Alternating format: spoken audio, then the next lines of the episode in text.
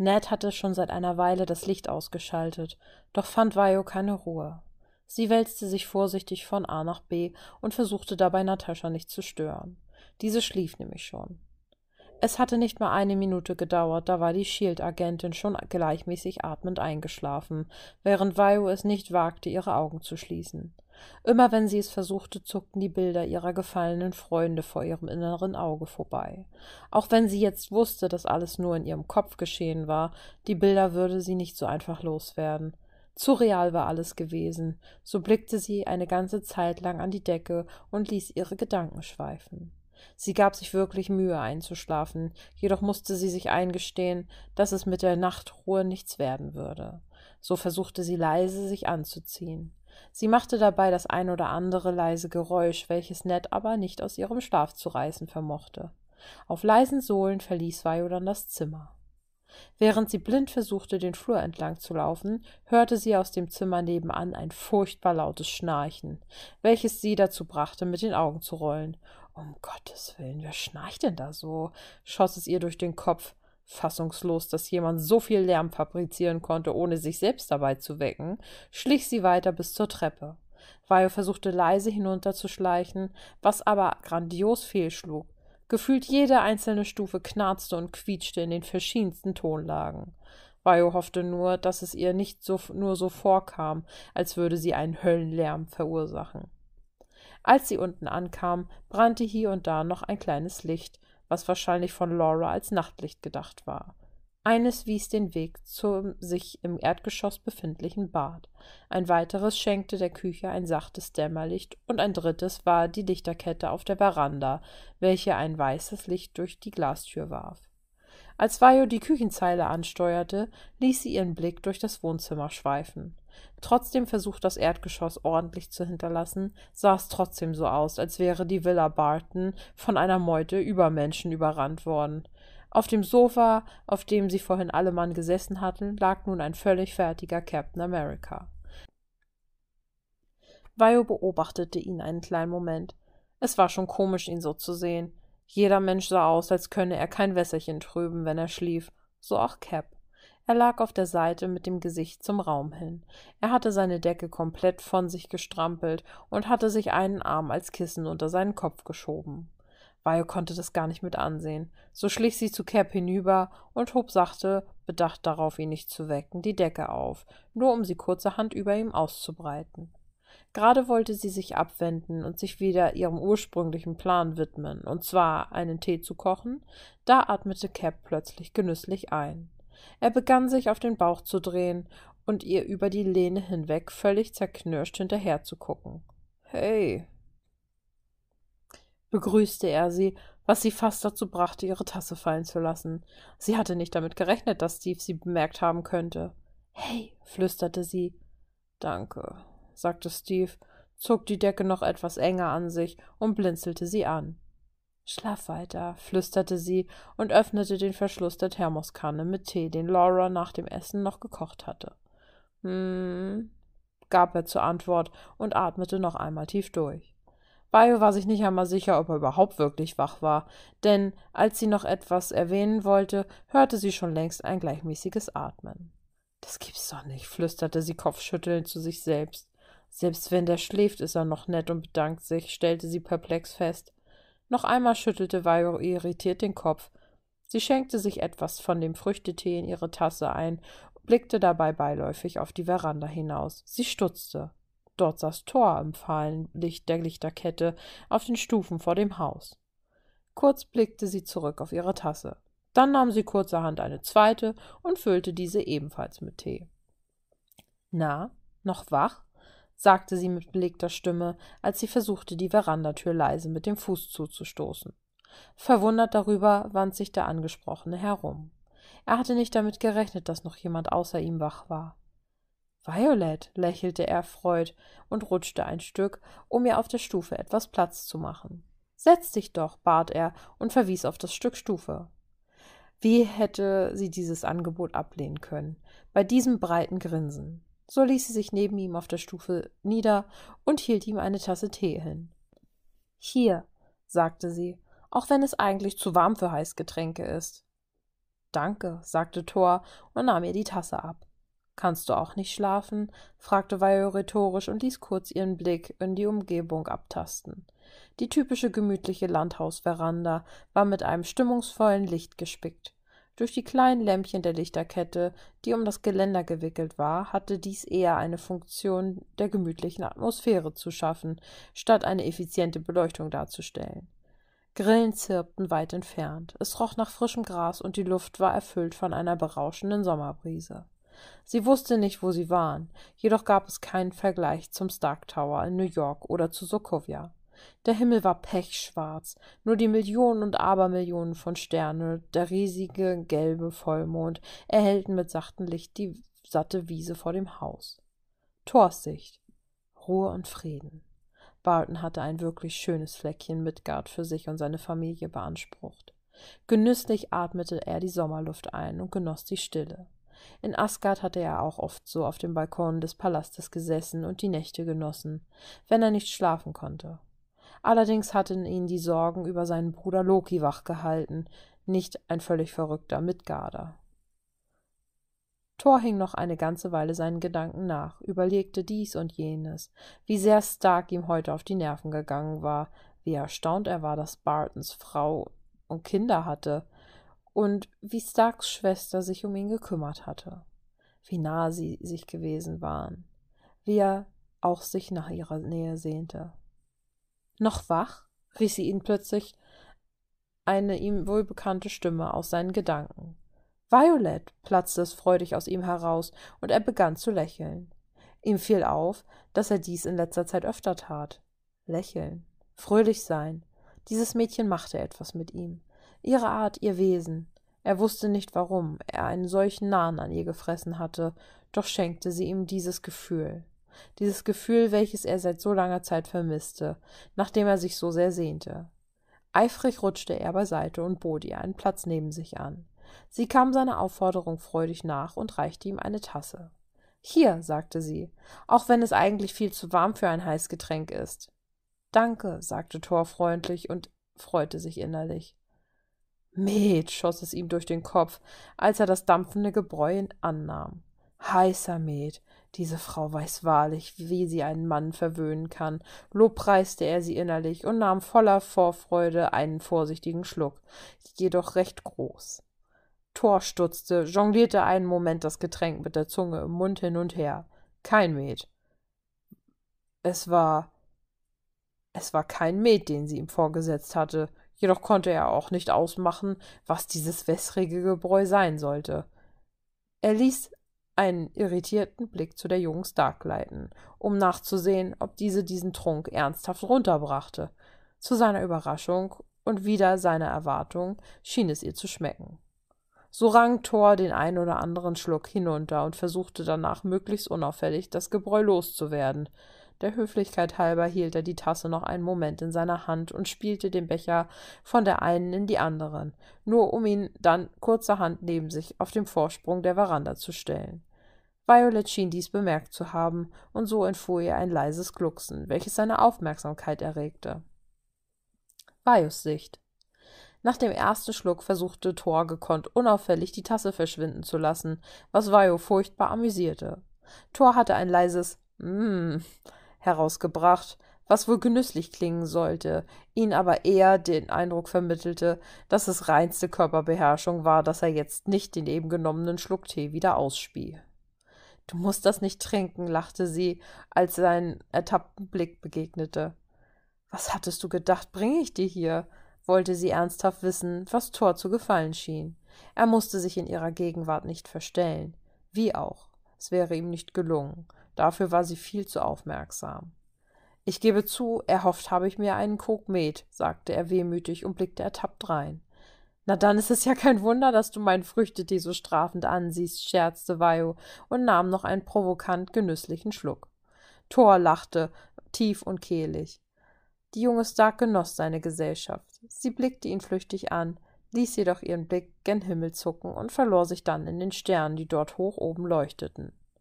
Es ist wunderschön hier, begann sie zu schwärmen, ohne den Donnergott dabei anzusehen, geschweige denn wirklich mit ihm zu reden.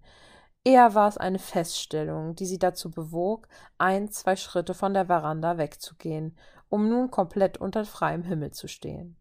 Ich liebe die Sterne, sie sind so unendlich weit weg, sie sind wie Erinnerungen, erlebte Tage, die präsent und doch schon so viele Jahre verblasst sind. Interessiert lauschte Thor ihren Gedanken und folgte ihr. Gott, das klang jetzt vielleicht kitschig, räusperte sie sich und drehte sich verlegen zu Thor herum, der nun plötzlich direkt hinter ihr stand. Nein, überhaupt nicht, sagte er, und seine blauen Augen schienen im Mondlicht förmlich zu leuchten. Ein Moment sah sie sich beide an. Es schien, als sähen sie sich in diesem Moment zum ersten Mal richtig. Vajo überkam eine wohlige Wärme, während sie erneut das Gefühl hatte, in seinen blauen Augen zu ertrinken. Sie war sich unsicher, was sie nun tun sollte. Ihr Herz schrie Schnapp ihn dir, sag ihm, was du empfindest. Ihr Kopf sagte ihr, es ist erst nicht von dieser Welt. Er wird gehen, er wird verschwinden, es wird nur eine Frage der Zeit sein. Sie verfluchte ihren Verstand dafür und erlag den Zweifeln. Sie hielt den Mund. Vajo blickte rasch erneut zum Himmel, um sich nicht weiter in seinen Augen zu verlieren.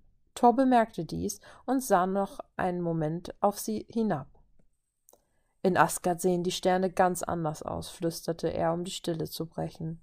Früher habe ich, haben wir, ich und Loki meine ich, wir haben oft auf den Wiesen nahe des Palastes gelegen und haben die unendlichen Weiten geblickt, begann er mit etwas Wehmut in der Stimme zu erzählen und ließ sich kurzerhand einfach nach hinten ins Gras fallen. Erschrocken, aber schmunzelnd fuhr Vajo herum, um nachzusehen, ob es Thor gut ging, denn dieser lag jetzt im hohen Gras und blickte empor. Natürlich ist das schon lange her, fuhr er fort und erwiderte den Blick der jungen Stark. Sie legte den Kopf leicht schief und musterte den Hühn, wie er wie ein kleines Kind im Gras lag und die Sterne beobachtete. Die Stimme in Vajos Kopf begann leiser zu werden, mit jedem Wort das Tor sprach, und so ließ sie sich neben ihm nieder. Was ist geschehen? fragte sie beiläufig. Thor seufzte. Sie sahen sich nicht an. Beide blickten nur zum Himmel, als würde dort die Antwort stehen. Wenn ich das wüsste. Er hat sich immer als der Zweite gefühlt. Er war nie ein Krieger gewesen, eher ein Stratege. Wo gefeiert wurde, zog er sich zurück. Er. er ist nicht mein leiblicher Bruder, doch hätte es keinen Unterschied für mich gemacht. Doch als er es herausfand, zerfraß ihn der Hass. Ich wünschte nur, ich könnte etwas tun, hätte etwas tun können. Doch wo er auch einkehrt, verbreitet er Chaos. Vio lauschte seinen Worten und spürte, wie schwer es ihm fiel, seine Gefühle in Worte zu fassen.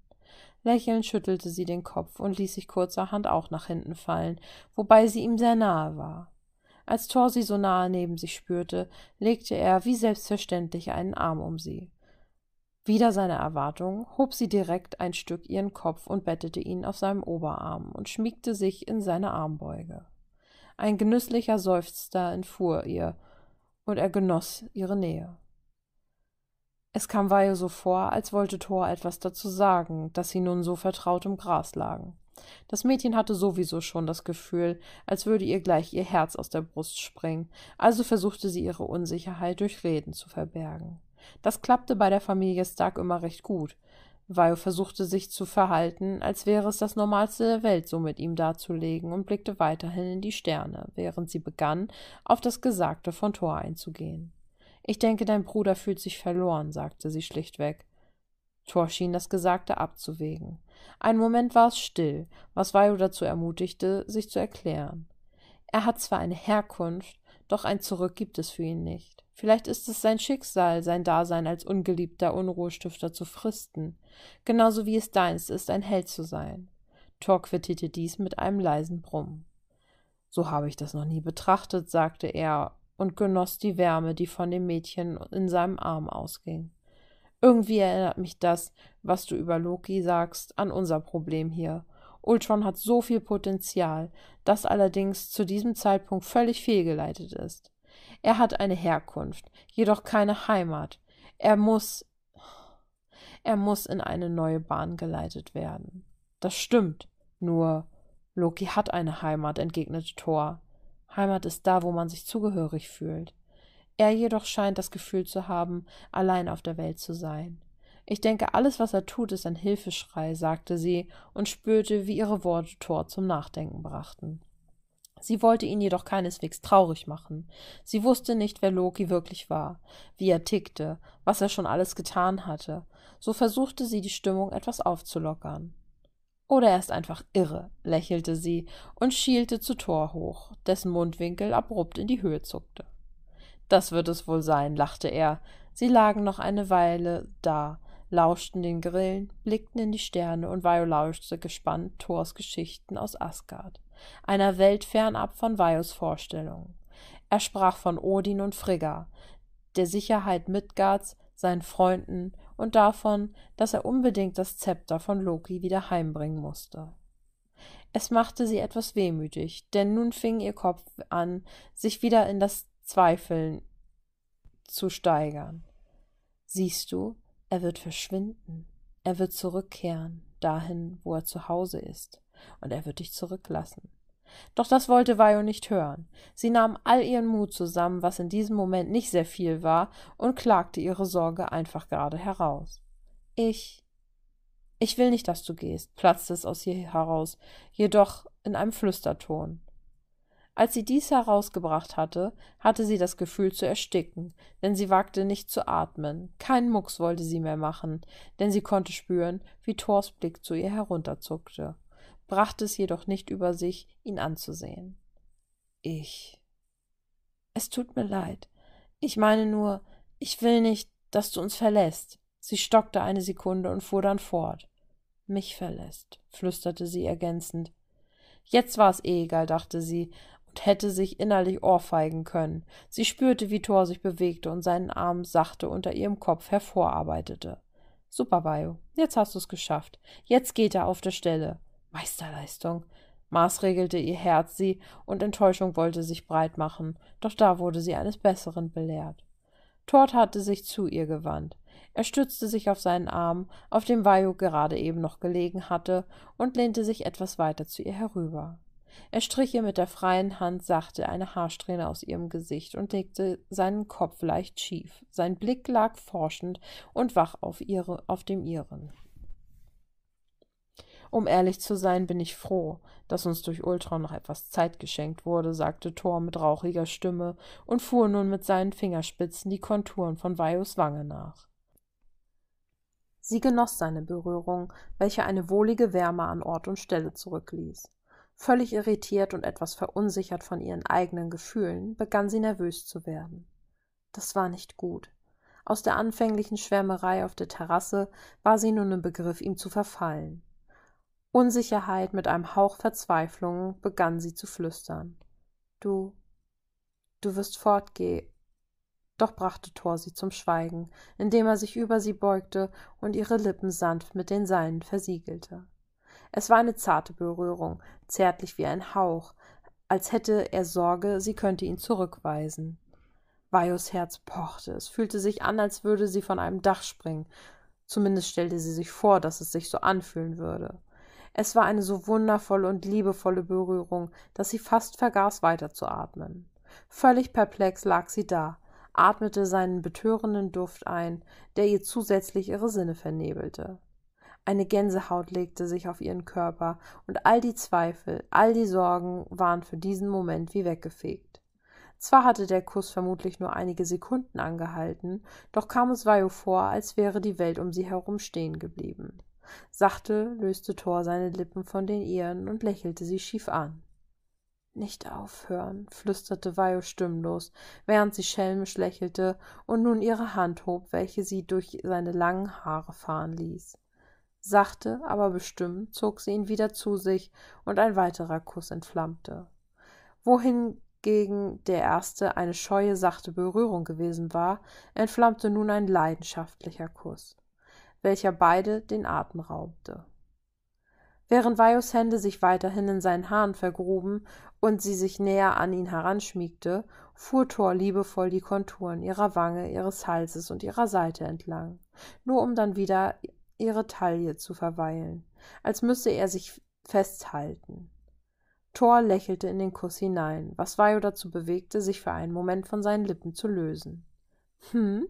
lächelte sie ihn fragend an und sah zu ihm empor. Es wäre gelogen, wenn ich sagen würde, ich hätte mich nicht nach deiner Berührung gesehnt, sprach er mit rauher Stimme und ließ seine Nasenspitze sanft über ihre gleiten. Zu Violets Glück war es dunkel, denn mit solchen Floskeln schaffte er es tatsächlich, sie verlegen zu machen. Gefühlt musste ihr Gesicht leuchten wie eine rote Ampel. Und sie liebte es, dieses Gefühl von Unmengen Schmetterlingen in ihrem Innersten. Sie fühlten sich an wie früher, bei ihrem ersten Kuss, nur tausendmal intensiver, wie eine Droge, die sie immer und immer wieder kosten wollte. Ich will, dass dieser Moment niemals aufhört, lächelte sie und kuschelte sich an seine Brust, als er sich wieder auf den Rücken legte. Eine ganze Weile hatten sie so noch dagelegen. Thor zeichnete unsichtbare Muster mit den Fingerspitzen auf Vajos Arm, während diese Konturen seiner Bauchmuskeln nachzeichnete, welche unter seinem T-Shirt durchblitzten.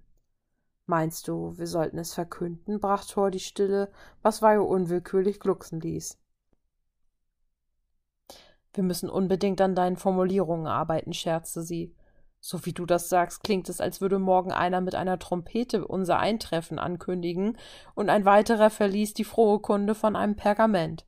Thor lachte, was seinen Oberkörper leicht beben ließ. Ich bin solch eigenartige Floskeln nicht gewohnt. Wie würdest du es denn sagen? stichelte Thor, bedacht darauf, sie erneut mit seiner Formulierung zu amüsieren. Gar nicht, denke ich. Lass uns erst einmal für uns behalten. Es ist wahrscheinlich nicht der beste Zeitpunkt jetzt, wo ein Killerprogramm versucht, die Menschheit auszurotten, scherzte sie überspitzt und äußerte dann ihre eigentliche Sorge. Obwohl, mir ist Ultron lieber, der versucht mich, mich auszulöschen, als es Toni zu sagen. Er wird versuchen, dein Leben zu ruinieren, stellte Vajo trocken fest und musste dann herzhaft lachen, als Thor sie blitzartig packte und begann, sie kitzelnderweise auf sich zu ziehen. Okay, okay, stopp bitte, bitte. Hab Erbarmen, Odinson, presste sie unter harten Lachsalven heraus. Thor hielt inne und entließ sie aus seinem Griff. Nun gut, es ist etwas Wahres daran, an dem, was du sagst. Nur weiß ich nicht, ob ich mich dir fernhalten kann, raunte er und wollte einen weiteren Kuss einfordern. Jedoch bevor er ihre Lippen erreichen konnte, zuckte sie ein Stück zurück und verwehrte ihn ihm. Versprich mir, dass niemand es erfahren wird, forderte sie und fixierte seine blauen Augen, denen hätte er noch einen Moment gezögert, sie erneut hoffnungslos unterlegen wäre. Kein Wort wird meine Lippen verlassen, versprach er und sagte somit die magischen Worte, die ihm einen raschen, scheuen, sachten Kuss einbrachten.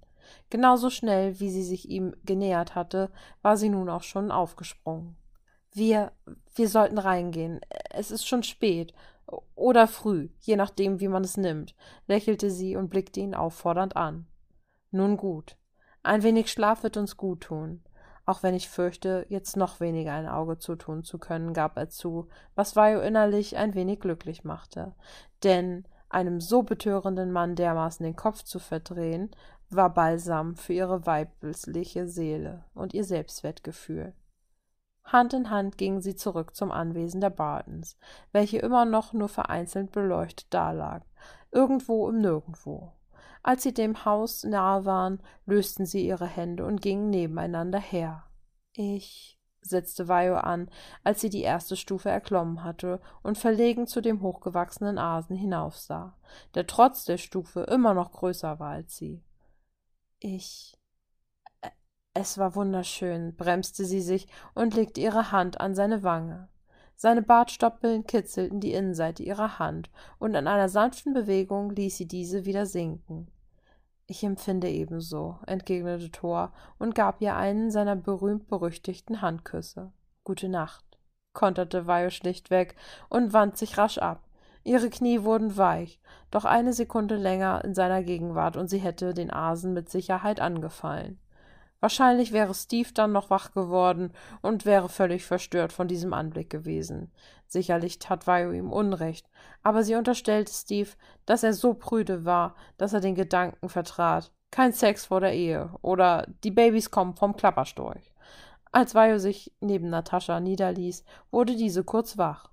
Wo warst du denn? fragte sie völlig heiser und verschlafen. Nur ein bisschen frische Luft schnappen, entgegnete Vajo und schlief mit einem seligen Lächeln ein.